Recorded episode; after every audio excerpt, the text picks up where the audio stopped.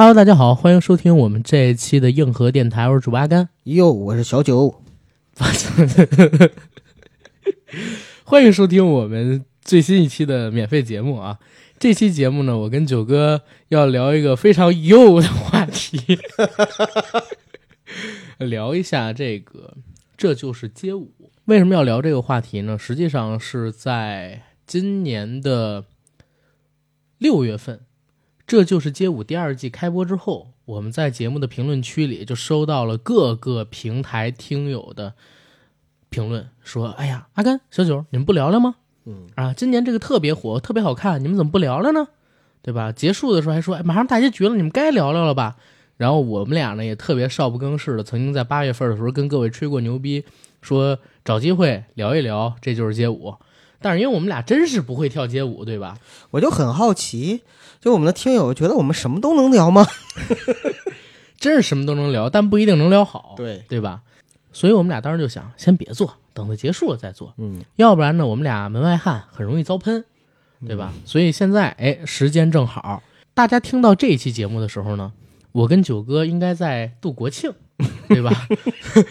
在香港没有办法看评论，所以我们俩呢就嗯，可以跟大家来聊一聊这期节目啊，你们嗯爱怎么喷怎么喷吧。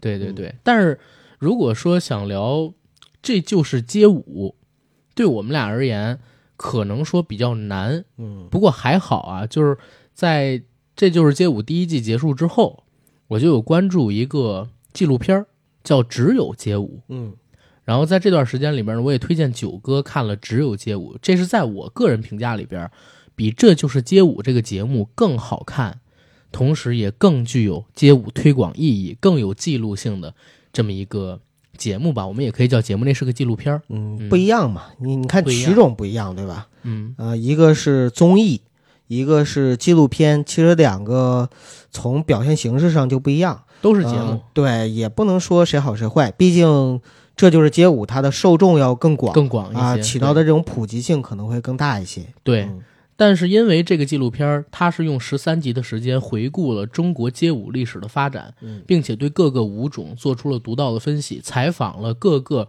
国内知名舞团的创办者以及国内最顶尖的街舞高手。而且因为做这个纪录片的是 Vice，所以我在看的时候，我认为我的个人观感可能说比《这就是街舞》更让我燃，尤其是到第十三集大结局的时候，他从 KOD 二零一四年退出中国开始讲起，讲整个五加五是如何创造出这个世界四大街舞赛事之一的 KOD，一直到 KOD 在二零一八年回归中国办 KOD 十一，再配合上国内各个街舞领军人物的片段采访，燃起那个音乐的时候，真的是让我特别震撼。所以在这儿节目开始之前，先推荐大家，如果有时间，你先去看看那个只有街舞的纪录片，在 B 站上就有，嗯然后再回顾一下这就是街舞。你再听这期节目，可能说你会有更多的感受，当然你可能会喷的更到点儿上，对吧？对，没错。好，欢迎收听这一期的《这就是街舞与只有街舞》。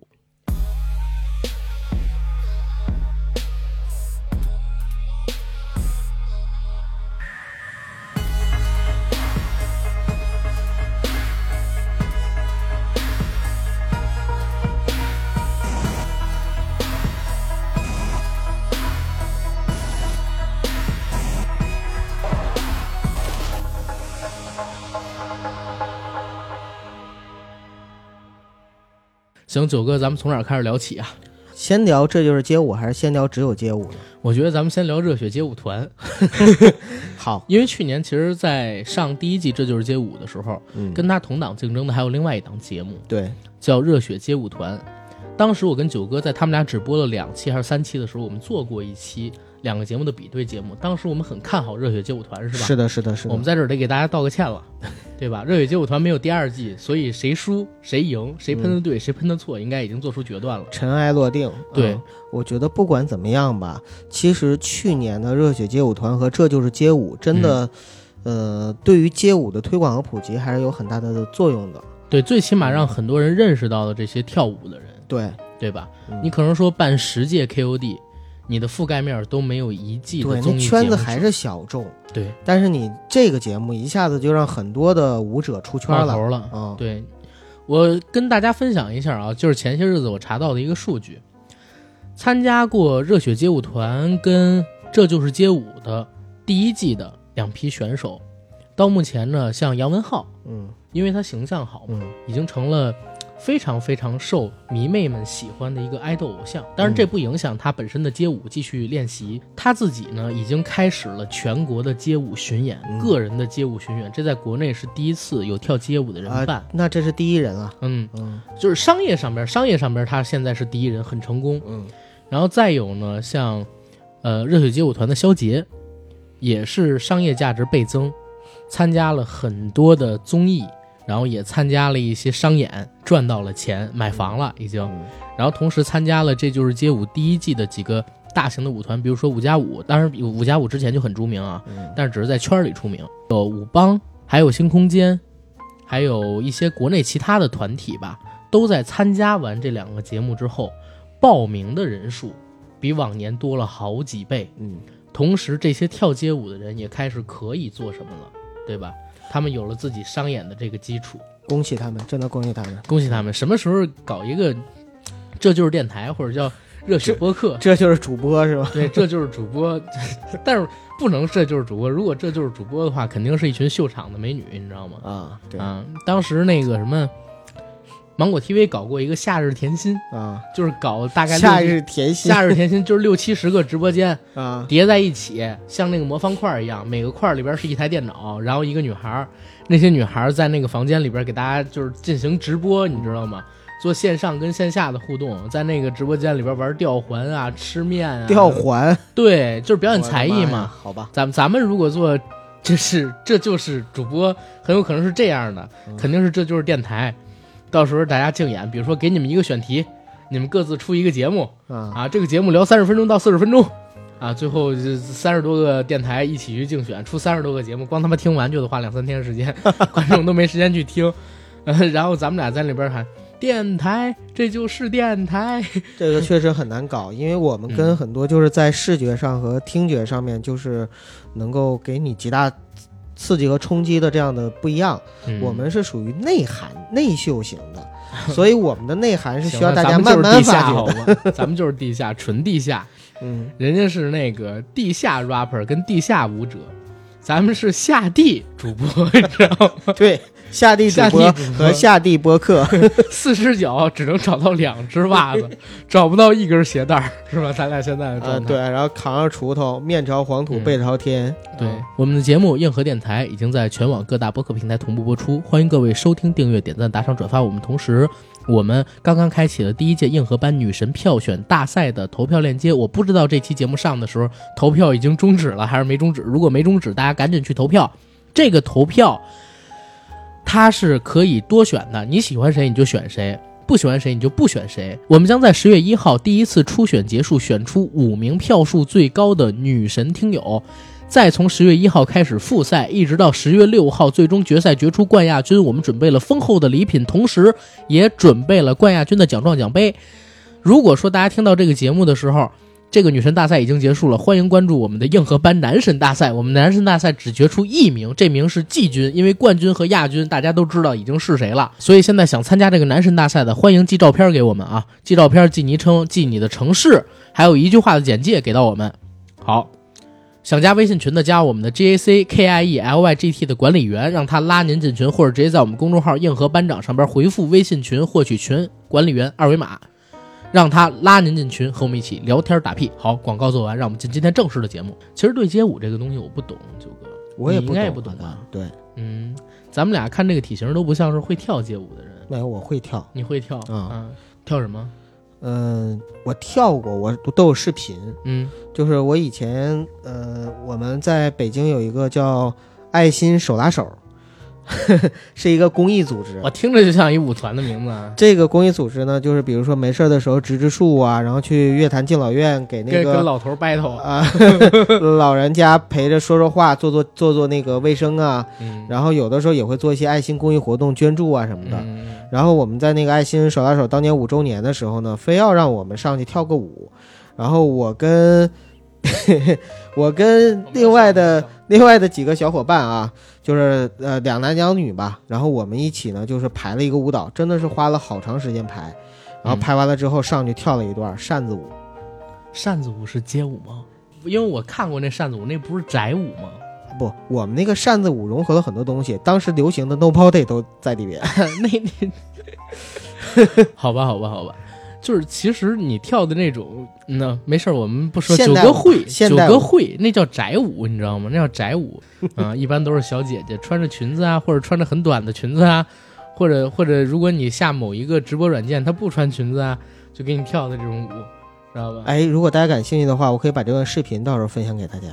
我好还真有。好，嗯开玩笑，开玩笑。回到节目啊，嗯因为我们俩不懂街舞嘛，所以我们俩实际上也是因为看了这个节目，成为一日啊街舞迷，相当于是特别不专业，只是因为看到这就是街舞，然后被里边那些人他们为理想奋斗的那种情感打动了，嗯。然后才想跟大家分享分享吧。其实阿，甘，我还真是跟你经历不一样，嗯，因为我是在十几年前，我上大学的时候就接触过街舞，是真的接触过。我我也接触过啊，街舞社当时跟我对对对对对嗯，所以不是说我因为看了这个节目才对街舞有什么感觉，嗯我是之前就很喜欢街舞。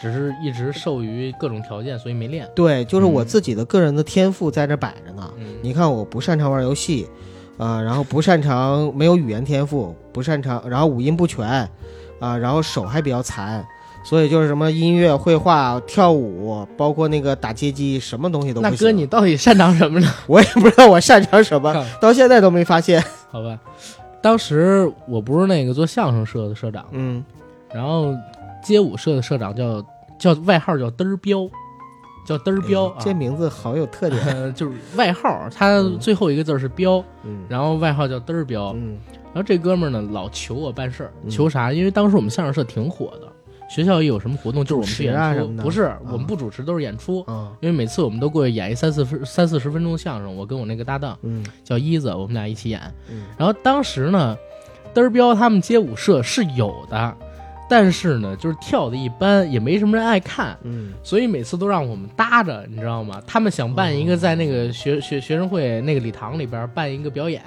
每次都得让我们在中间说两段相声，嗯，然后插四段街舞，哇，你知道吗？牛逼啊！就是当时老天天找我们干这事儿，他们特别想表演你跟我们正好相反。啊。当年我们是做话剧社嘛，然后我们旁边音乐协会，它下面有一个下属的，呃，叫街舞社，啊、就相当于是他是隶属于音乐社团的嘛，音乐协会下面的。然后人家是很牛，是在我们学校呢，除了武术协会以外，就是唯一接商演的，能挣钱的。哟，啊，然后每次呢，就是也是就是学校搞各种表演的时候啊，我们也会去表演，因为我们出的就是什么小短剧、小品啊什么的，他们出的就是街舞，嗯，然后人家是燃爆全场。啊，我们我们我们剧社的台柱子，我每次跟他生气，就是因为这个小妹妹总是去因为练街舞耽误我们排练。那可能是你们的时代，那会儿的街舞跟现在还不太一样。那时候街舞可能更像是更倾向于我我刚才说的宅舞，就你刚才说那种宅舞。嗯嗯你们那会儿的街舞其实没有像现在一样就形成各个流派，在国内啊没有形成这么鲜明的流派，在民间。没有，没有零三零四年的样对，那是零三零四年。你想零三零四年是什么时代？如果大家看《这就是街舞》的话，他们回溯中国街舞的起源，所有跳街舞的人，现在这一批活跃的啊，尤其是最顶尖的那几个人，基本上都是九十年代末嗯。看了 H O T，嗯，然后听到了迈克尔·杰克逊，看了他们的舞，然后受到了一批来自于韩国的啊街舞团队，或者说当时的偶像明星的影响，嗯。开始跳的街舞。像北京最早的北舞堂，就是五加五高博他们之前的那个团队嗯叫北舞堂，实际上也是在两千年初左右才成立的，而且那会儿还不火，那会儿全北京跳街舞的就两帮人，嗯按高博原话就是一帮是北舞堂，一帮献音的，当时就这么两伙人跳。北舞堂算是野路子，嗯然后献音呢，就是基本上最早一批现代音乐学院流行舞蹈系的，嗯对吧？当时他们这两批人跳舞，那你想那会儿你们在重庆是吧？大学，重庆那边虽然也有这个氛围，但是在大学里边相对还是很草根儿的。很草根儿。重庆离成都比较近嘛，嗯，所以可能受成都那边的影响会大一点。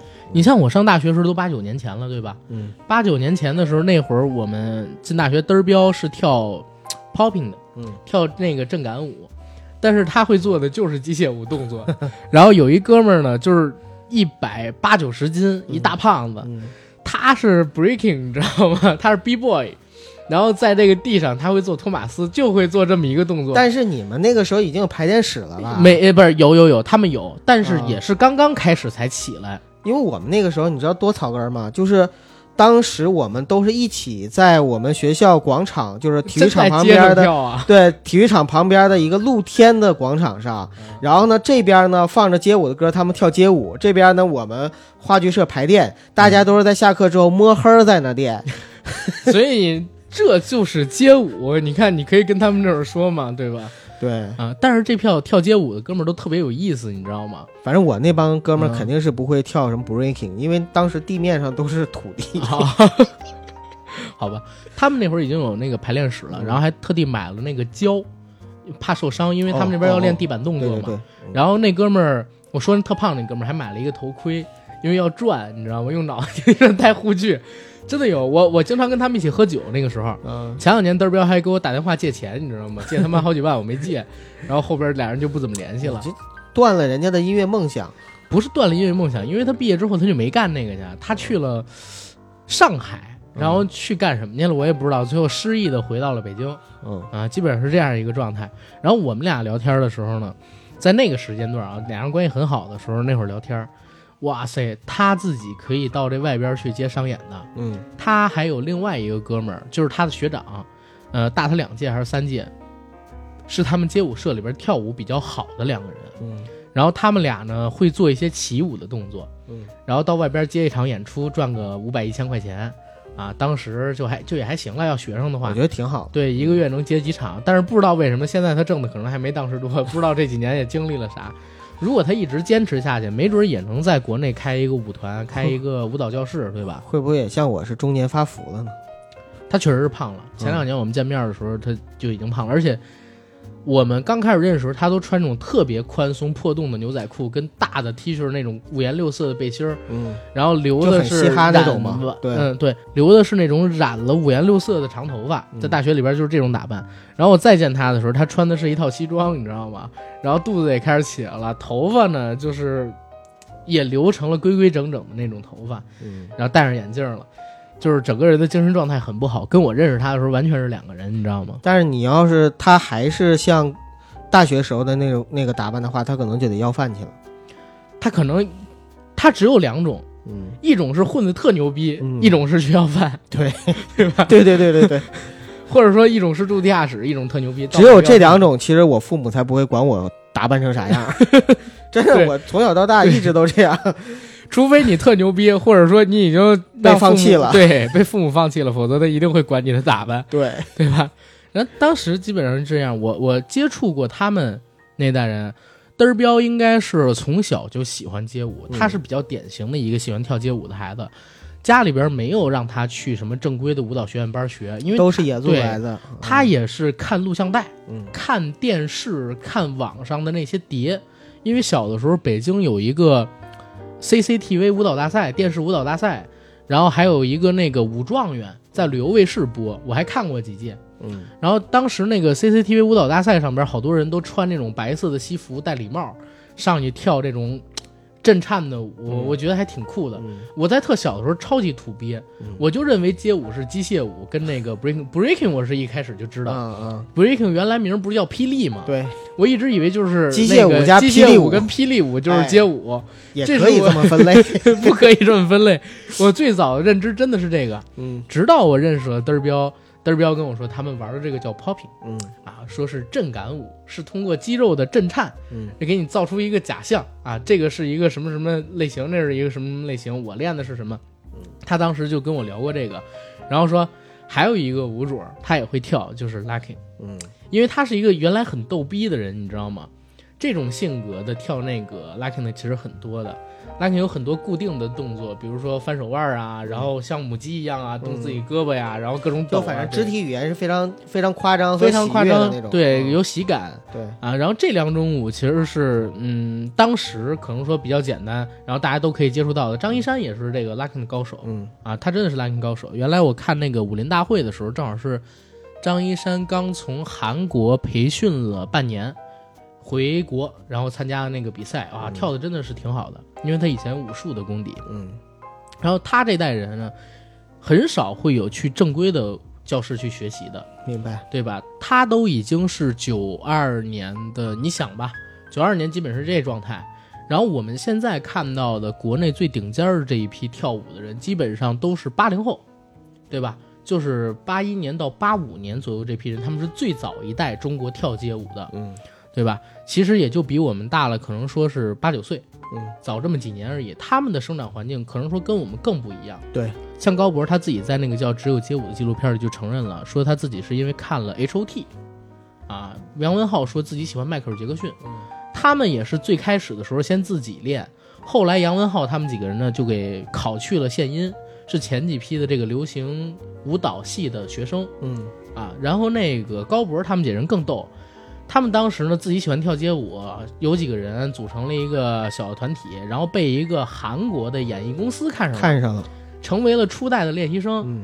但是因为这组合也没怎么火，公司就给他们扔到那个叫什么叫那个啊，就给他们也扔到献音里边让他们学习去了。啊，最后只有高博一个人留下来了，对，嗯因为那公司就半年就解散了，然后别的人就都到其他的那个学校去学习或者发展去了，只有高博一直在那儿。然后他们一直又组了一个团体，嗯找到杨文浩他们，找到冯正他们，说咱们组一个吧。当时就叫五加五，嗯对吧？而这个五加五其实是中国街舞历史上边你不不能不提的一个名字。嗯为啥说不能不提呢？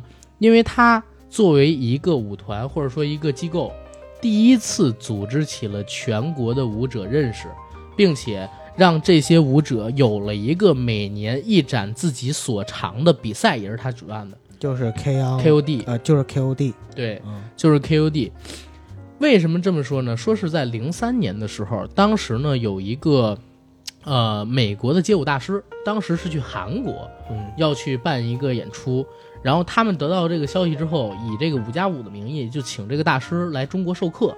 当时大师到了北京之后，他们就在那个五幺五五这个网站上边嗯发了个帖子，说这大师要来北京授课了，其实大家可以免费过来听，就在北京的高速酒吧嗯啊高呃就在北京的高速 disco。然后当时发了这个帖子之后，没想到回应的人特别多，有超过两百位中国特别早期的舞者，就是坐着火车、飞机几天几夜吧，赶到了北京来听这个大师授课。然后高博他们完全没想到大家会有这样的热情，虽然那个大师很有名，但是他们没想到会有这么多人来，所以当场就决定添加一个环节，说我们来比个赛吧。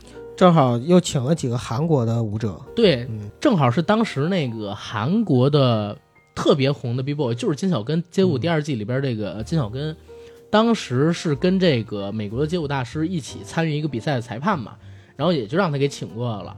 请过了之后，他们一起决定说今儿晚上就比赛。嗯赛什么呢？当时赛的种类只有两个，一个是 popping，一个是地板舞，就 breaking。嗯然后当时这个美国的老师看到中国的青年们对于这种街舞的热情的时候说，说哎呀，这个比赛虽然是第一次办，但是大家都有一定的实力，而且我感觉到大家对街舞的热情，嗯你们会越来越好的，我会期待中国街舞的明天。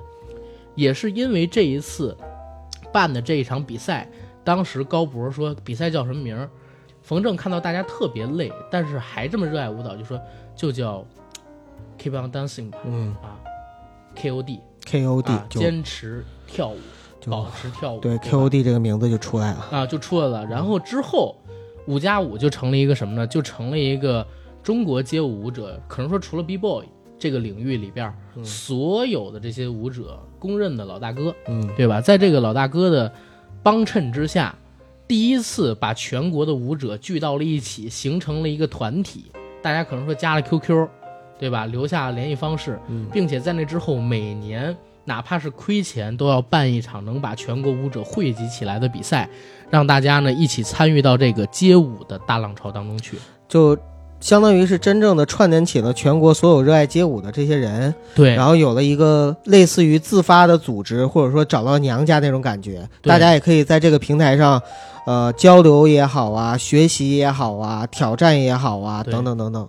然后到了第二年的时候，就是他们搞，要不要再办一次？又把之前美国那大师请过来了。然后当时说，我们再办一次这个所谓的 KOD，办第二届吧，嗯我们做成中国一个标杆。当然这样也要说，就是高博家里其实很有钱，嗯这个有钱到什么地步？一会儿我来跟大家讲，这个其实会很有争议。然后当时呢，就做了这个 KOD 的第二届。第二届的时候，参与的人更多了那肯定的呀。啊，超过了四百名。因为就是之前参加过第一届那群朋友，就呼朋唤友全来对，还会回头去宣传，对对自发的对宣传。来了四百多人。当时就选了一个大一点的场地，是一个北京的场馆，一个会馆里边就能坐大概得有上千人了。然后当时还卖了门票，只不过门票没什么人买。第二届的时候那大家最后还是进去了。进去了。嗯第二届的时候呢，就当时增加了几个比赛种类，比如说嗯啊，比如说那个 hip hop，当时的 hip hop 还不叫 hip hop，叫 new style，New Style，、啊，对，那个时候叫这个名字，因为那个时候中国还没有 hip hop 这么一说明白。啊，用的是李琦起的名字。然后当时就做了这个 KOD 的第二届，然后第二届开始，KOD 就开始有点名气了。到第三届的时候，开始有韩国的舞者，还有美国的舞者来这边比赛，哦还有香港的舞者、台湾的舞者来这边比赛了。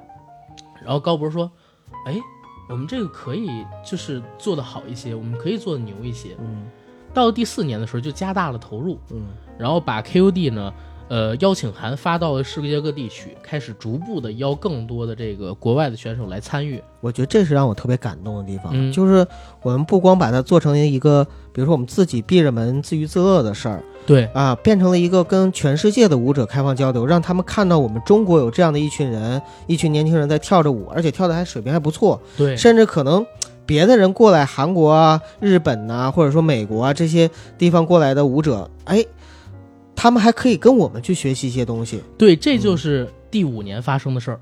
啊真的呀，就第五年，KOD 五当时为什么突然之间在全世界火了呢？嗯。是因为 KOD 五本来前四届已经越来越大了嘛，嗯。但是 KOD 五的时候发现中国的很多的选手居然赢了国外的选手，呃，他这个评判机制是怎样的？请的都是专业的裁判啊，哦，都是请的国外的裁判，偶尔会有这呃，当前前几届的时候基本都是国外的裁判啊，嗯。后来有这个国内的选手做就是因为我我有资格了，我可以去当裁判了，对大家也能公认有公信力了。高博的原话就是那个 Super Dino 嗯特别好，嗯然后肖杰特别好，嗯就是怎么说呢？Super Dino 就是黄景行嘛，嗯黄景行是在第三届跟第五届的时候。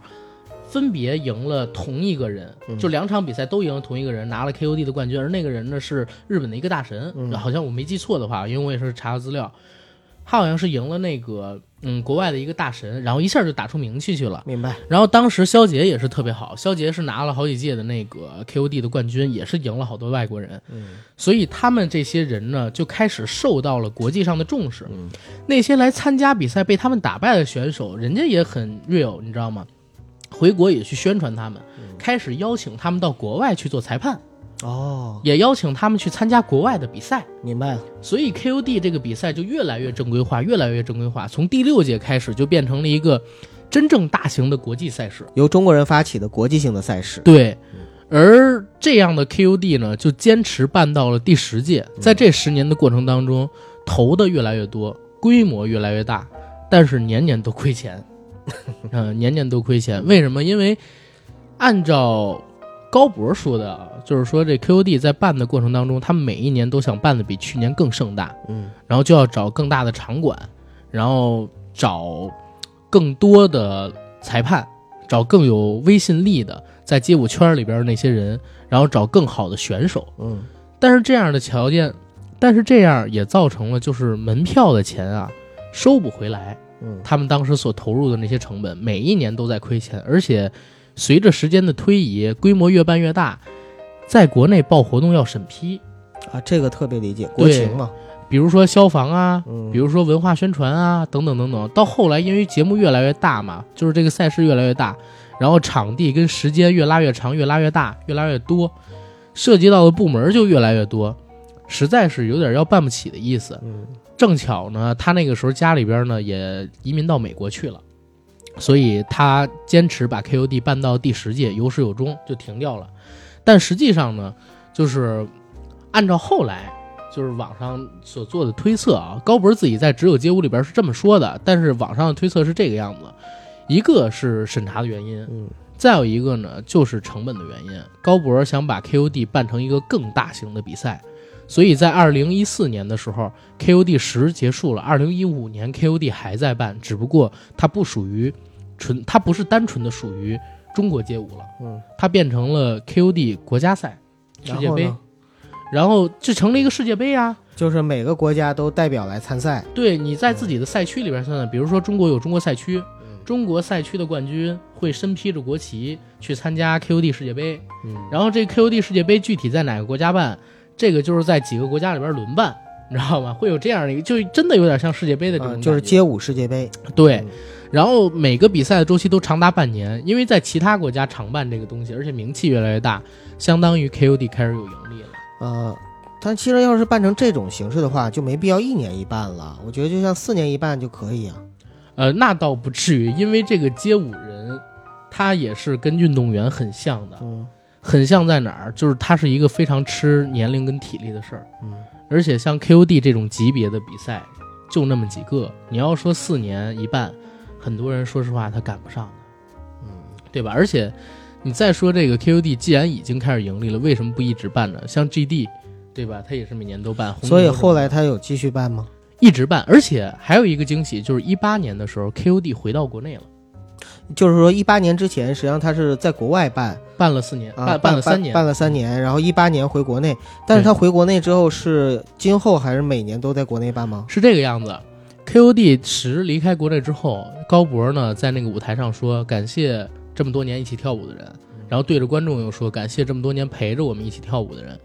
然后 KOD Keep on Dancing 对我而言，它不是一个比赛的名字，它是一句话，但它又不只是一句话，它代表一种精神。嗯 KOD 可能现在就会离开中国了，以后再也不会以 KOD 十一、十二的名义回来了，啊，然后他当时说的是这个话，然后 KOD 十啊，然后二零一八年 KOD 回国内是怎么回事？当时他们本来要在韩国办，因为轮办嘛，嗯各个国家轮办，但是呢，因为韩国出了朴槿惠的事儿哦啊，政府不能批这个项目了，本来他们都跟韩国政府聊好了，所以去别的国家呢，时间又得准备特别长，没办法就回中国办了。嗯回中国办，然后办的其实是世界杯，但是呢，他在中国的时候写了 KOD 十一。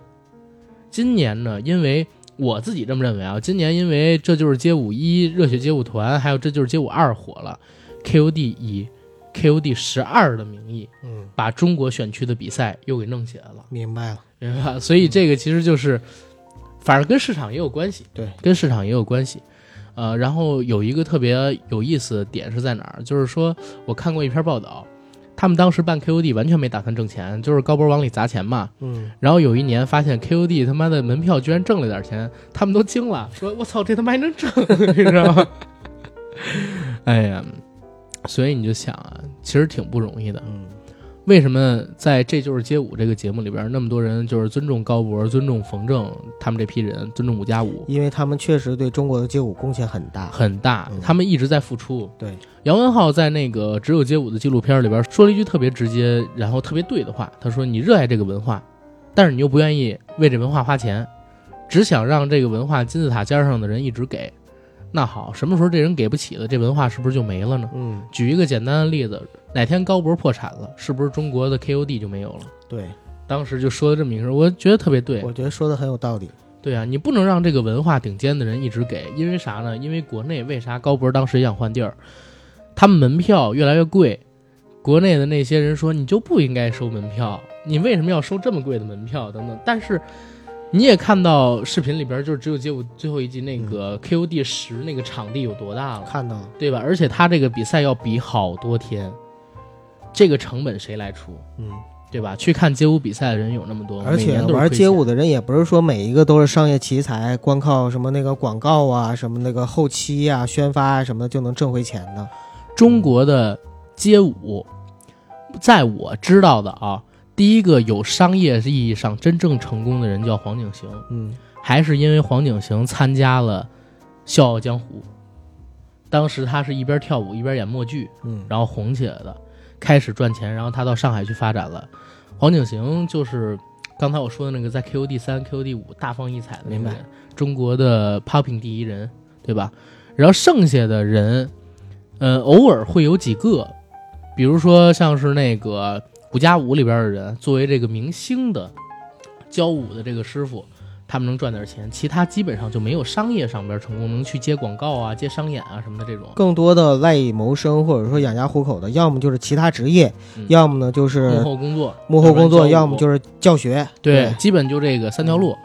但是因为有了去年《这就是街舞》跟《热血街舞团》这两个节目，然后越来越多的街舞人开始走出来了，开始走到了地面上，嗯开始呢，嗯，可以做一些事儿，比如说像我开始聊到的杨文浩，他自己开了自己的街舞巡演，这在之前根本就不可能想象。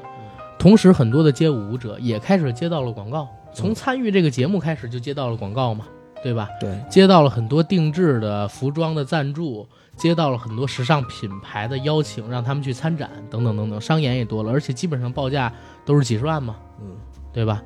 所以你就想，这些节目虽然把饭圈女孩引入到了街舞圈，嗯，但是其实对街舞人而言，他们是愿意做这样的尝试的。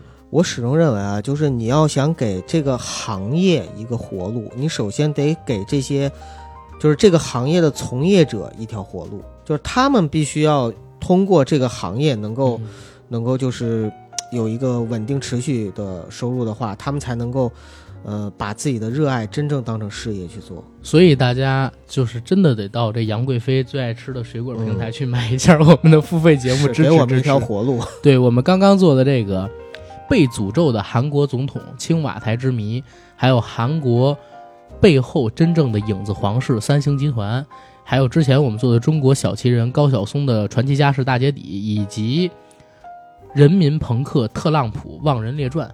这些节目赶紧去听吧，然后当然也有共济会啊、神秘学啊之类的内容。嗯，啊，然后回到我们的节目啊，阿甘，你刚才讲的这个呢，突然之间正经了。对，呃其实我我可以这么说，我非常非常门外汉，非常业余，但是这并不妨碍我喜欢它。我确实很喜欢街舞，一直都很喜欢街舞，呃，甚至可能比嘻哈要更喜欢一些。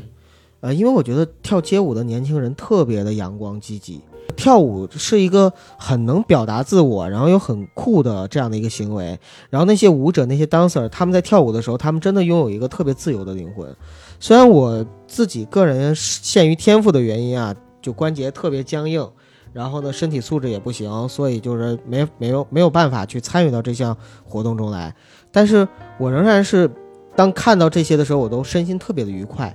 就好像我走过我们那个小区门口，看到跳广场舞的大妈的时候，我也会身心愉悦，是一样的。所以我就特别感谢，就是这就是街舞这个节目，啊，因为这就是街舞这个节目，其实让很多像我这样的人可以去，呃，真正的能够跟这个街舞圈儿，就以前我们感觉是一个离我们很遥远的这个圈子，产生了一定的关联，然后让我们能够跟他们有有所沟通，甚至是让我们就是。被科普、被普及了一些这个街舞的真正的一些知识，对啊，包括那些什么动作技巧啊，还有这些招式啊嗯等等啊这些东西。包括这里边这些大神。不过我还是建议啊，如果你真的是看了这个《这就是街舞》，你觉得很好，我真的是建议你去看一看这个叫做《只有街舞》的纪录片，就在 B 站上免费的。对，我不嗯就被你安利了吗？对，对，嗯真的是特别好。在这个纪录片里边，跟大家可能说平时看到的《这就是街舞》不一样，它是以一个记录的形式，没有恶意的剪辑，没有塑造人设。嗯你们知道第一季的热血街舞团为什么被骂了这么惨？实际上不就是因为它里边的魔鬼剪辑，然后把里边的肖杰、李冰冰，然后兔子、阿 K 等等一系列的街舞达人全都给消费了一遍吗？对吧？这是当时做的事情。然后在里边，尤其是故意的丑化了李冰冰老师，还有他的老婆，他们这个冰冰 Family 舞团。让他在网络上边饱受恶骂。其实冰冰老师是一个特别好的人。当时我去，呃，了解李冰冰过往经历的时候，发现他不仅仅是中国跟阿雅一起拿到第一个街舞的真正意义上最高比赛的世界冠军，更因为他无私的奉献，被很多同舞种的学生奉为真正的导师。李冰冰老师他在教舞的时候，收的永远都是跟自己这个江湖地位啊不对称的工资的。教一节课才收六百块钱，但是他可是世界冠军啊，而且是最顶级的比赛的世界冠军，真正的世界冠军。嗯而很多不如他，甚至跳的不如他十分之一好的舞者，一节课都得收一千多块钱，对吧？所以他其实，在圈内很受好评，而且大家都很喜欢他的性格。不知道为什么，他跟他老婆到了那个节目里边，就被弄成了这个样子。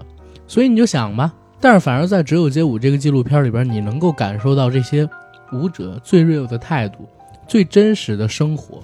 你能看到他们对街舞那份热忱、热爱，还有他们之间所谓的舞者之间的那种惺惺相惜跟尊重，从来没有说像在节目里边表现出的那么多 beef，对吧？嗯对，嗯就是其实我在看《只有街舞》的时候，我心里挺感动。为什么？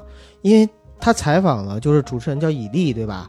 对，叫以利，一个新疆小伙儿。呃，没错，他是一开始的时候，呃，可能也是这个圈儿里的，后来呢，回到新疆做这个铁路货运员，对，因为啊种种原因吧。啊，对种种原因吧，啊，但是实际上他还是很热爱这个街舞的，而且呃做了很多年的 MC，所以对这个圈儿里的很多人都特别熟。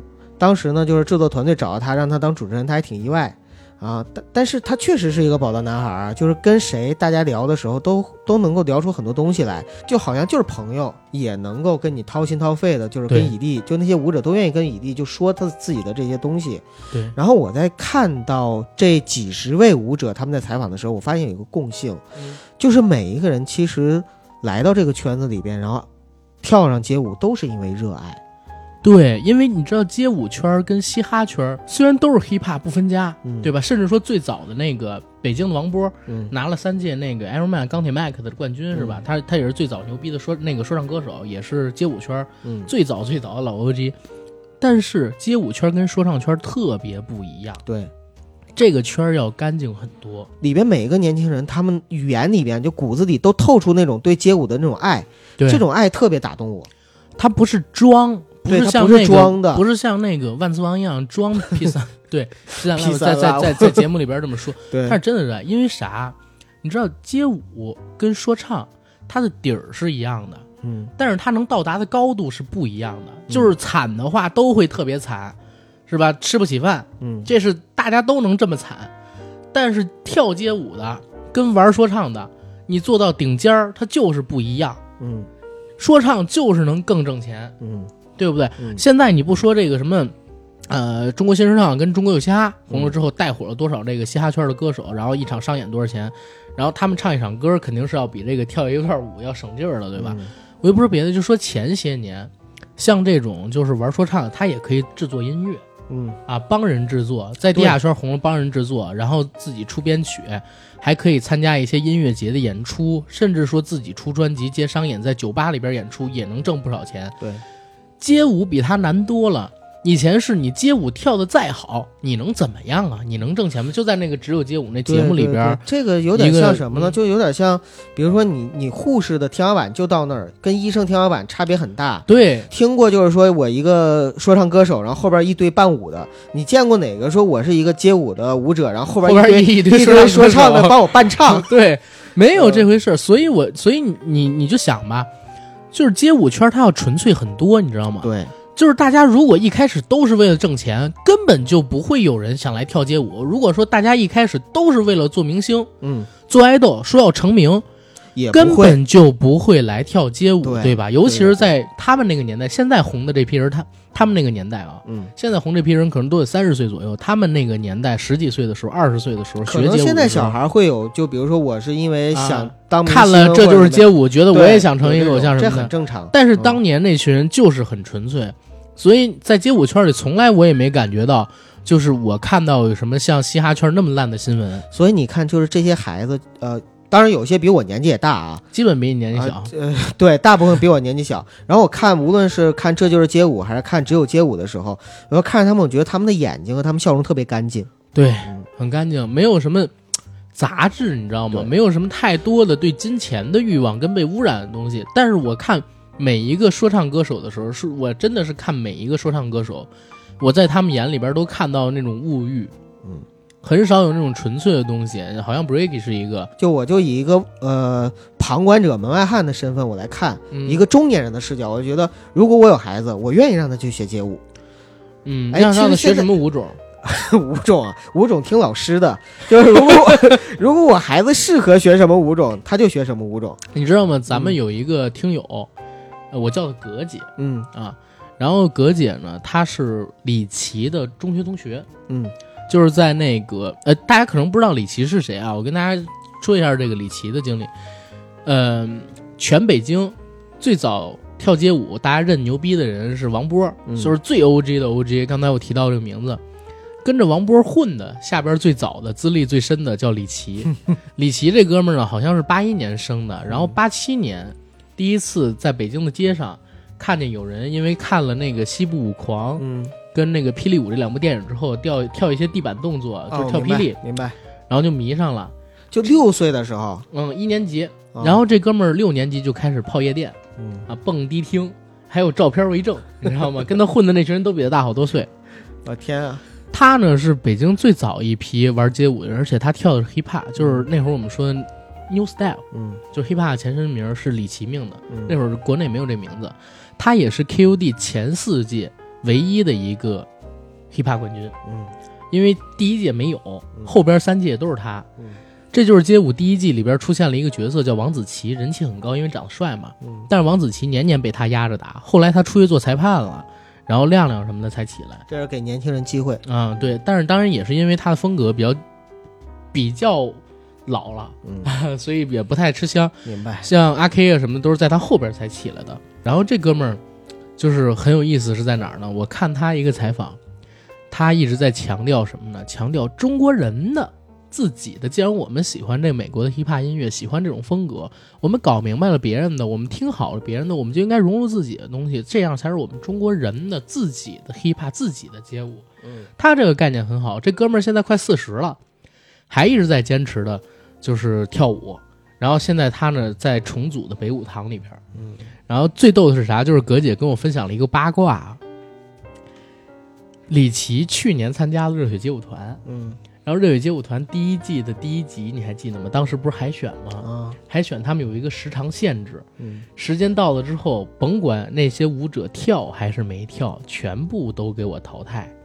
李琦就特倒霉，就是没跳还没跳了。，还没跳，然后他妈的就是说，这个海选要结束了。当时呢赛制有问题啊。是赛制有问题，然后更傻逼的是啥？是鹿晗还是谁？还是陈伟霆？当时让所有的舞者到广场中央来，嗯大家一起跳，那哎一起跳街舞，一那就是群魔乱舞。而且你知道吗？因为那是一个热血街舞团嘛，他选的是舞团，都是齐舞啊啊啊！然后还音乐还不一样，就是跳的舞种还不一样，就是大家心中有曲自然嗨，在这儿跳各种。哎，你踩我脚了！关键是啥？说那个好像是李琦，我听说好像是他妈的，他一看这样来气了，直接就走了，我我也来气，直接就走了。所以回来之后大骂这个热血街舞团，也没参加这个，这就是街舞第二季。嗯然后我问葛姐会不会参加第三季，她说不知道。然后但是她聊一有意思是说说那个李琦上学的时候就一直在这个桌子这边趴着，然后在学校里边也不显山不漏水了，不爱说话，可能晚上都出去玩了，玩的挺嗨的，然后怎么样的。就是我在想啊，很有意思的点是哪儿？很多街舞人都是走这个路线出来的，你知道吗？大家其实说实话都不挣钱，嗯大家说实话都不是说为了什么所谓利益，所以你看这个你就会觉得纯粹一点，纯粹反而你是看，而且这种对于身体机能的开发呀，它可不是就是说单纯靠天赋就行了，嗯，天赋当然很重要，努力也很重要。努力也很重要，就是你越练，你对身体的开发才会越完整，对吧？越到达百分之一百，甚至说超越极限。它毕竟是一个体力活，所以说这个跟跟那个说唱什么真的不一样，它需要你不断地练习，大量反复练习，每天都在练。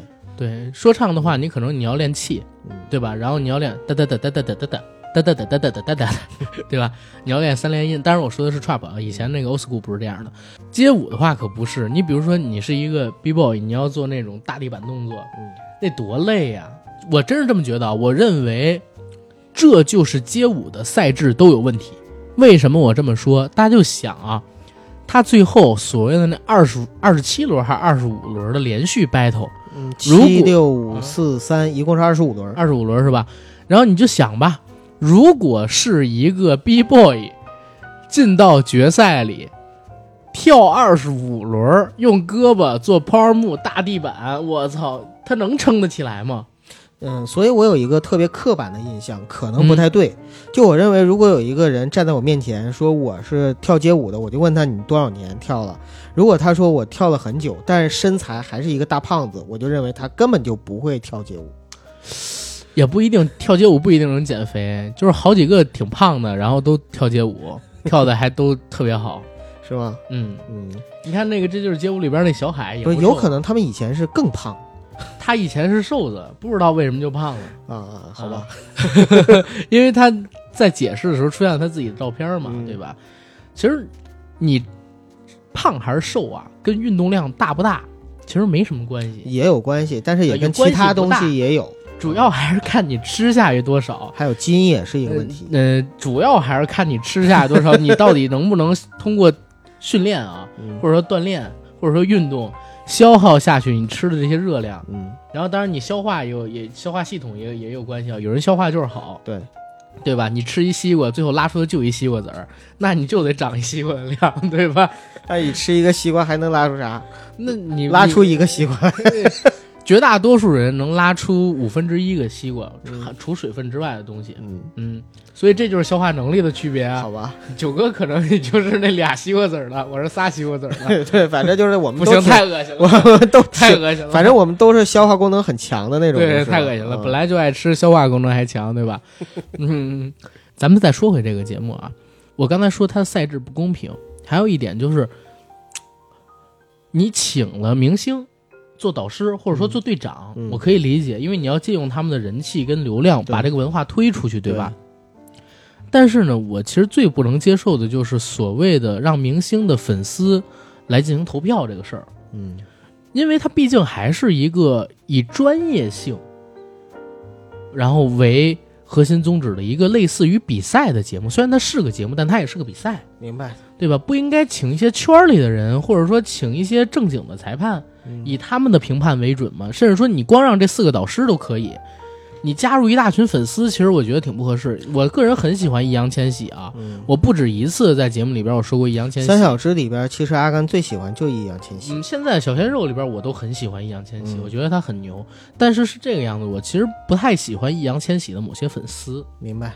你包括在这一次的这个这就是街舞里边，因为我是跟着弹幕一期一期都在看嘛，我就看到特别多的粉丝，然后攻击其他几位队长。阿甘给我分享了一个，就是看看这个节目的诀窍，啊就是屏蔽几个关键词，啊，对，什么易燃装置啊，然后那个啊就屏蔽易啊，跟屏蔽铅 E，屏蔽啊铅弟弟啊，对弟弟四字，啊，对。然后，因为你你屏蔽四字啊，是别人家骂这个易烊千玺粉丝的时候会说四字加的，然后怎么怎么样。嗯？关键易烊千玺那个粉丝啊，他战斗力太强了，真的很多人年纪不是很大，因为，然后他呢经常会在上面谩骂其他一些导师，但是小猪粉现在也挺讨厌的，小猪也收割了一批少女粉。嗯他当时我在看弹幕的时候，最倒霉的是啥？是韩庚，因为吴建豪相当于就是他受伤了嘛，然后队伍当时也不是很强，前期的时候，对，韩庚也不知道为什么就那么招黑，站着是错，坐着是错，然后管的多了，哎，你抢戏不管吧，你有心机不说话，你抢人，哎呀，你怎么能抢我们家谁？他被抢，你看你受报应了吧？就是做什么都是错的，你知道吗？因为其实我觉得他挺惨，年纪又大了，嗯。然后呢，人气又下滑了，人气下滑，关键呢，他本身给人的脸还是那种严肃脸，啊，对。不招人待见，不像嗯小猪，你嘻嘻哈哈的，可能人家会就没那么反感。嗯。对，小猪自黑嘛，对，自黑嘛，而且小猪这两年人气确实高，对，确实是翻红了。他本来沉寂过几年，应该是一一年、一二年的时候，当时你搜小猪，全网的都是叫他“操妈狂魔”，嗯，知道吗？因为那个时候不知道是哪个傻逼传出了说什么，好像就是纯黑子吧，嗯说什么恋母啊，什么乱七八糟的东西，所以当时全网就当时全网黑他。嗯，对，当时真是全网黑。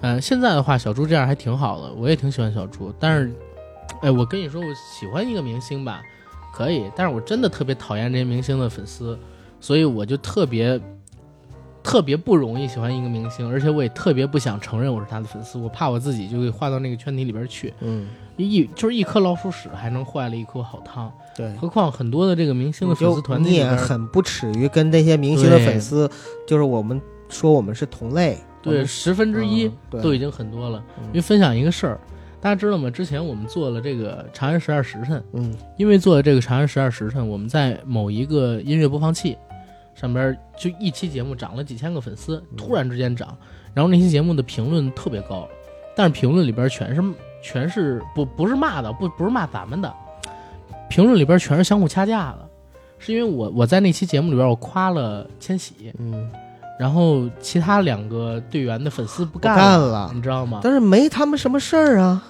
他下边人就说，为什么只说易烊千玺有作品，说那个谁谁谁啊新出的那几首歌不是吗？补一首，就是补一句，就是啊，十二神神里面千玺表现的非常好。嗯当然了，这也离不开其他两个弟弟对他的帮助和鼓励然。后你听我说，就是强行跟我掰扯，说嗯那谁的新歌你没听吗？多好听啊！我听了一下，我说不好听。然后他说那个电视剧出了那么多部，然后那个《王牌对王牌》你没看吗？嗯，我说《王牌》我王牌看了，我觉得《王牌对王牌》里边要没他，能评分更高。我真的我真的这么回，你也是个耿直 boy。我真的这么回，大家可以到那个音乐播放器上面去看看，嗯是腾讯旗下的啊，嗯不是那个网易旗下的啊。嗯然后 他那个播放器里边，就因为这个事儿，我特别烦。我说都是一个组合队员，怎么还能这样呢？那肯。定的。嗯然后后来也是赫爷跟赫爷聊，他说：“哎呀，这就叫唯独，嗯，一个组合里边只喜欢一个，对唯独对吧？”然后关键是啥？有人这么在下边喷。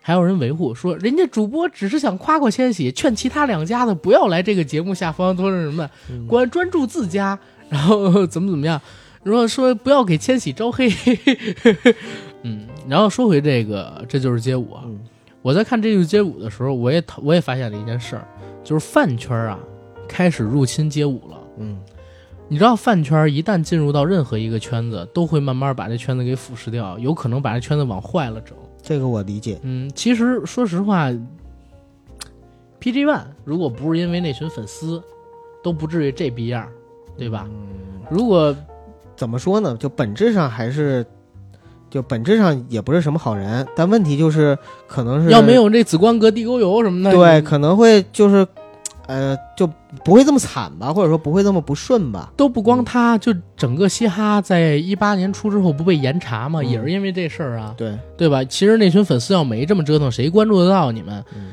然后现在街舞圈也开始有这样的事儿了，就是我很喜欢杨文浩，但是我觉得杨文浩那票粉丝特别讨厌，他们其实不喜欢街舞。嗯，在《只有街舞》这个纪录片里边，以利不是去问吗？说你们都是来看谁的？看杨文浩的。嗯那你们是因为杨文浩喜欢的街舞，还是因为街舞喜欢杨文浩？因为杨文浩，对，那你们会因为杨文浩喜欢其他的舞者或者跳舞吗？不会，我们只爱浩浩。那你们为什么喜欢杨文浩呢？帅，一个字儿帅。对我也看了。哎呀，我靠！其实这当然啊，但是杨文浩采访的时候，他对对对也说了，他说，呃，你说我成名之后怎么样？但是我我成名之后，确实我现在可以去去进行个人的巡演，然后对我能反哺这个文化。对，然后就是我跳舞的时候，观众可能比之前多了几十甚至上百倍。对，嗯他说我可以反哺这个文化。以前我一直是吸收这个文化的养分，但是现在我能为这个文化做点什么了。哎，那你说饭圈的话，包括德云社也是被腐蚀了，德云社现在腐蚀不被严重吗？嗯，对吧现在下边喊的都是什么呀？对对吧？尤其是张云雷的演出，就真的跟相声没关系了。对呀、然后大家天天就唱一个《探清水河》，你有意思吗？是唱多少遍了？而且那首歌有那么好听吗？我天哪！他跟那个小好岳岳那个，儿尖上尖，哎，你唱的好听，柳叶儿就遮满了天。他跟好小岳岳那五环之歌还不一样。嗯，嗯，这是一传统的东西，然后被弄，哎呀，在一起为那个名啊，恭喜听我来言。这就是一边骂着，然后一边吃着，一边说真相。吃饱就骂厨子。对对嗯对，就是这么个人，怎么了？一边吃一边骂。对呀、吃饱就骂厨子，这跟听咱们节目哈哈大笑，回头说你们说他妈掉渣儿饼真俗，有什么区别没区别。啊？对吧？不过还是掉渣儿饼好笑啊！今天我们还聊了，然后一个 T 恤吧，就是。对土家掉渣儿饼，嗯。然后有人说：“哎呀，阿甘，我这印象最深的就是那期节目里边掉渣儿饼，还有你那六岁吃渣儿。”我说：“嗯，对，王老师没尝，我我我作证。不是是那个你没看到，不会让你看到。我那会儿的老师是个女老师，姓啊王，好吧。啊嗯，然后，嗯，然后接着说这个街舞，嗯其实我不知道我说的对不对啊，但是我在看这个。这就是街舞跟只有街舞的时候，我发现好像传统的这些街舞的舞种正在逐渐的变得不流行，越来越多的舞者开始向编舞、向编舞去转型，嗯，包括以前的很多大师都开始跳编舞了。但是，呃，在只有街舞里，我我听是谁说的，我忘了。他说，其实中国在玩这个东西的时候，本身就是可能已经不流行了，在国外。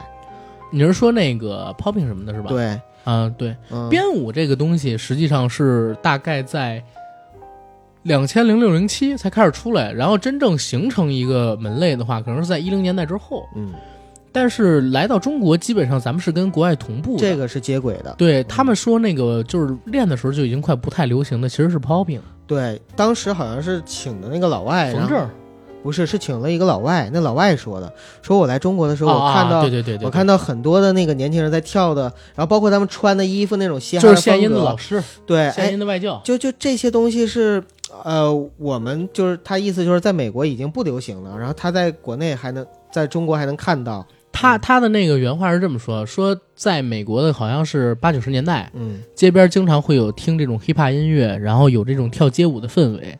但是现在的美国已经没有这种东西了，嗯然后大家可能都成了舞团，对？吧？成了有舞蹈室，在那里边呢是有舞蹈学校，在街上跳舞的氛围很少了。就街头文化已经慢慢的对，慢慢的变了。现在美国街头文化确实跟以前不一样，嗯反而是在中国，现在街头文化在兴起，先锋文化在出头。对，然后有越来越多的年轻人开始尝试往这些亚文化里边的先锋文化去尝试，比如说我们做的这些神秘学啊，然后亚文化、流行文化之类的东西，开始有人往这方面去靠拢。嗯然后他在中国看到美国上世纪八九十年代的那些氛围，嗯，所以他在想，就是中国在未来肯定会越做越好。对，但是你说 popping、locking，然后包括这个，呃当然 b boy 可能会一直存在，因为他现在都进青奥会了。嗯但是进青奥会会不会成为一个？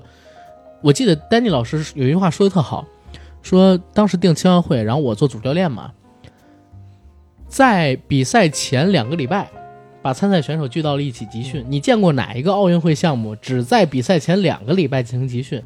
到那儿之后呢，我们先是组织一个团队，贴起横幅，体育局领导过来，国家青奥会领导过来，过来之后跟我们一起拍照合影，然后大家去吃饭。大家都不知道这个东西变成奥运会项目之后，它会有一个什么样的改变，它是好的还是坏的？但是我建议还是先尝试先尝试，啊。目前的话，这是让这个文化出头的一个机会。对对吧？而且其实奥运会项目如果作为国家行为的话，它都变成职业性的东西了。，对，嗯到时候可能就会变成两种，就是奥运会是非职业，真正的街舞大赛是职业，就有点像拳击。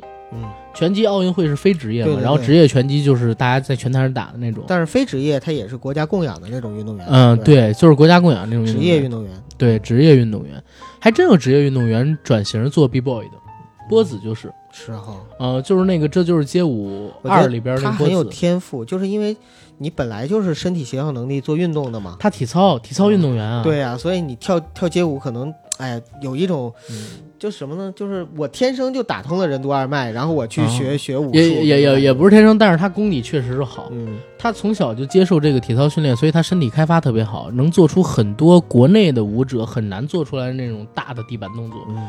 比如说像俄式挺身，嗯俄式挺身就是俩胳膊在那儿撑着，然后整个人停在空中。那种的静止动作，我操，他能做出来。但是国内很多的这个舞者虽然也能做出来，但不能在高速旋转的过程中突然停顿做成那样。明白。他可以做出来。嗯，然后像是那个细超，等等啊，细超倒不是做那个，不是体操转过来的，但是体操运动员可能在未来会专门有一批人，然后转型去学这个 breaking，去做 b boy，、对吧？毕竟这也是一个奥运会项目，对，嗯，毕竟变成一个国家去供养，但是国家供养这东西好不好呢？我听这个丹尼老师分享这个被握手、被拍照，然后被聚餐的经历，其实有点像体制化靠拢。但是 hiphop 这种文化不就应该是自由的吗？在先试试吧，先尝试吧，对，啊，也可能变成了一种中国式街舞，那不会，全世界的人都会参加这个嘛，对吧？呃，体制内街舞，举国体制，对对，咱们是举国体制。嗯，嗯，没准中国的这个 breaking 突然之间就跃上巅峰了呢，因为我们毕竟是举国体制。国舞，像国球一样，嗯，哎，行，无论怎么样都比中国男足强，对，嗯但是你像那个 popping 什么的这些东西，确实都是已经几十年过去了。嗯现在其实纯粹的这种，我我当时在听那个一个视频节目，当时在聊的时候，其实我印象最深的一个点是啥？就是大家呢一直在提到一件事儿，就是说从技术层面上来讲，中国的舞者挺强的，嗯，但是从想法上面来讲，中国的舞者跟世界的舞者还有很大的差距。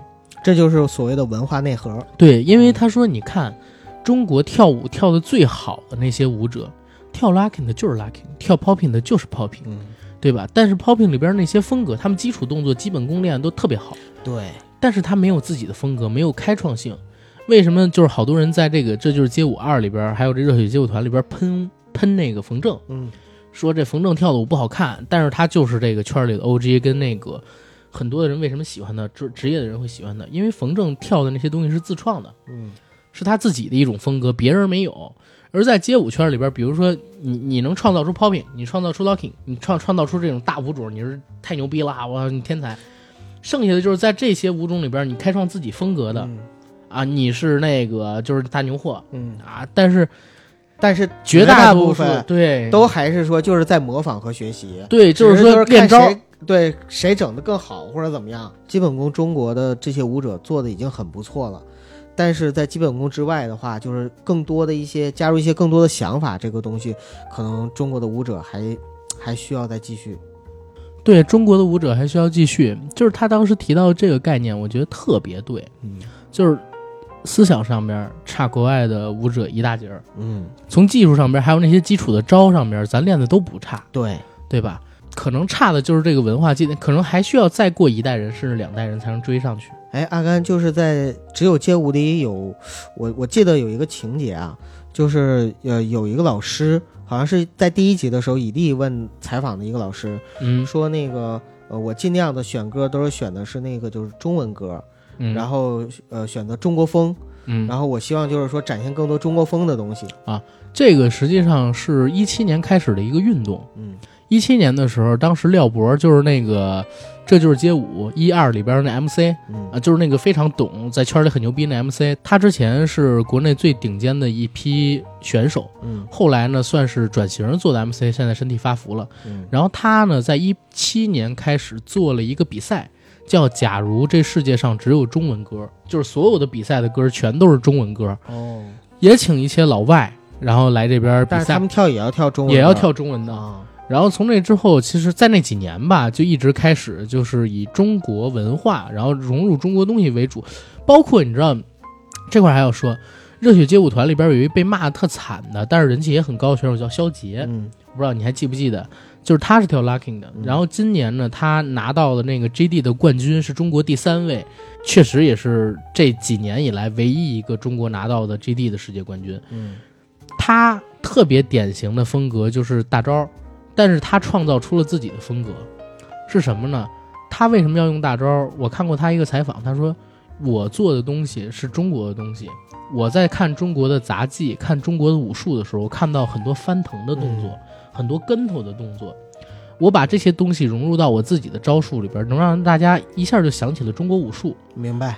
原本的这种 locking 是没有这个的，嗯或者说有这个东西也特别少。对，我做出来之后，这个就是我的，所以我会用醉拳，会用一些那个《西游记》的音乐去做我的这个。呃对，但是很多人不理解，不是我我我为什么刚才发出了一个奇怪的表情？阿甘能看到，但听友们可能看不到，是因为昨天我在看最后决赛的时候，我真的有想到醉拳这个事儿。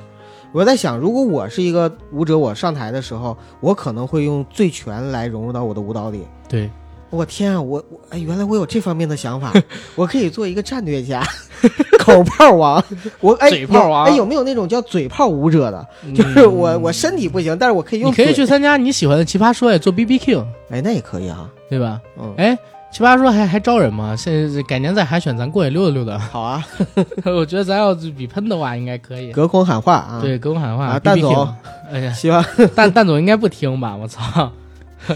哎，对，要是有这个奇葩说的制作人员啊，这这这有俩人非常想参与的啊，操、啊可以联系我们。正好我觉得他们辩论的不好呢，前期节目我都说了，我一直在攻击他们辩论的一般，赶紧让我去吧啊！就这样啊，行，这有俩奇葩等着呢啊，这有俩奇葩等着呢，嗯嗯嗯嗯嗯，你们懂的啊，懂的懂的懂的。那个那个通告费，嗯，你懂的。那让我们俩去的话，反正不会忘了你。啊，这就是你懂的啊，那些通告费啊，嗯是吧？我们实在不行，我我每期塞你五百也行。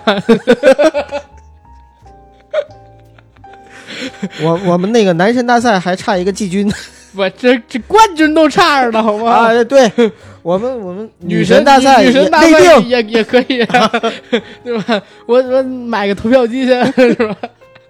刷钱刷票，我花钱刷票，十块钱一张票，我贷款花钱刷票。真是我操！我现在就从蚂蚁花呗里边把钱弄出来。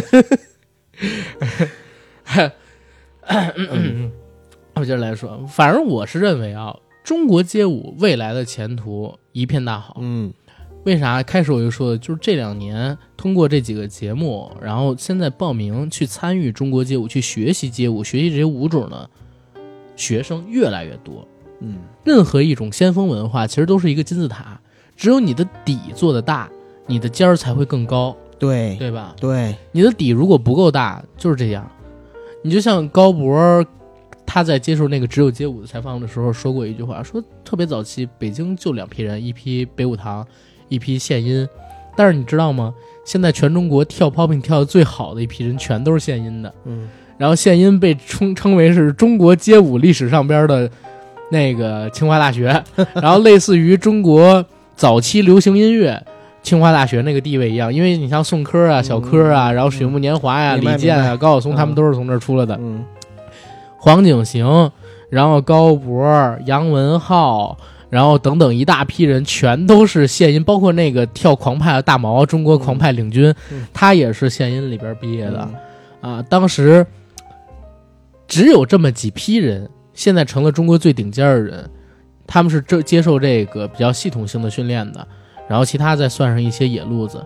如果说当这个基数足够大，我们中国是不是也能诞生出那种开宗立派的大师呢我？相信一定。总之，不管怎么样吧，就是我跟阿甘，我们是非常希望中国的街舞能够在未来，第一后继有人，第二呢，就是能够越来越发扬光大。对这是一种非常好的艺术形式，但是这种艺术形式可能还要再过几年，然后再通过几年的培养，才会诞生出越来越多的人才。我在看这这就是街舞，包括说这个只有街舞这两个节目的时候，其实有很多弹幕都在说说中国现在好像有点中生代之后的新生代乏力。嗯但是我想，如果有现在这样的文化助推，其实可以把它做到更好。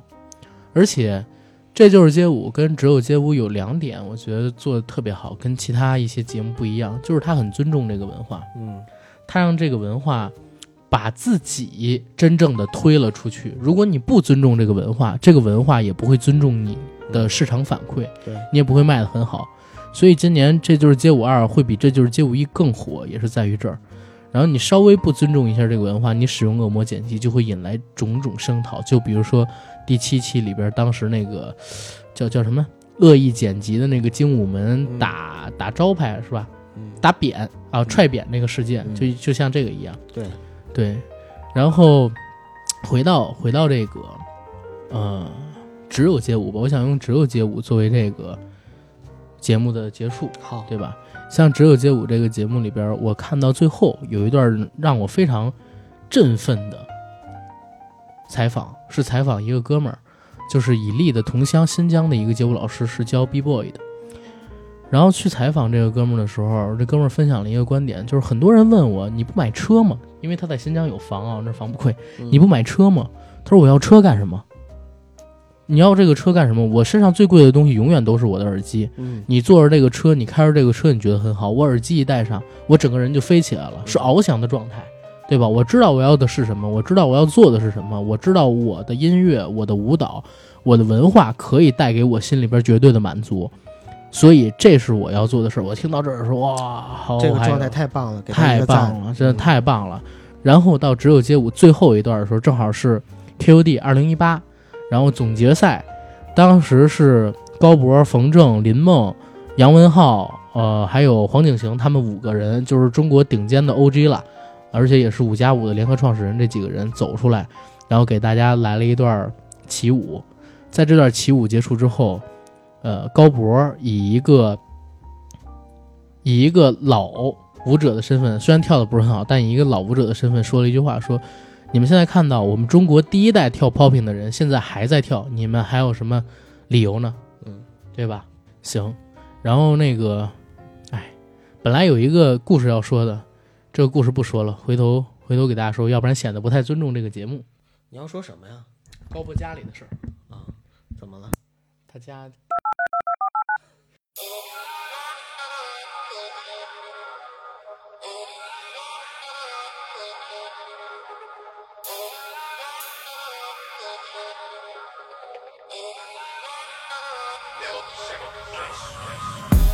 Let me know that you about this. Put your money where your mouth is. Every single second counts enough to turn a little molehill into a mountain. Ain't no way to get around it. Ain't no time to be complacent. Cause life is a hundred proof with no ice, so you better start chasing. Cause we all need a fix, so we're up in the mix like we're all in a blender. No, I will not miss, no, I will not switch, cause I will not surrender.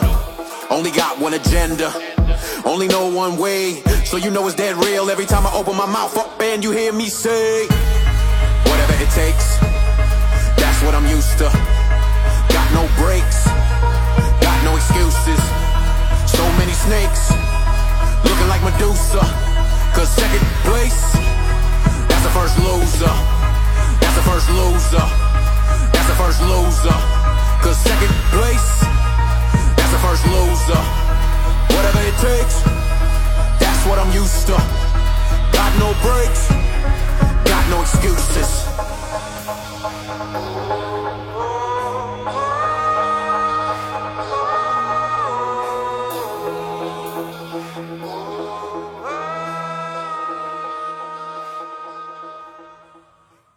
还有人听到这儿嗎？生里的花，我想要带你回家，在那深夜酒吧，哪管他是真是假，縱情搖擺，忘掉中意的他，你係最美人家，你知道吗？好听，歌神。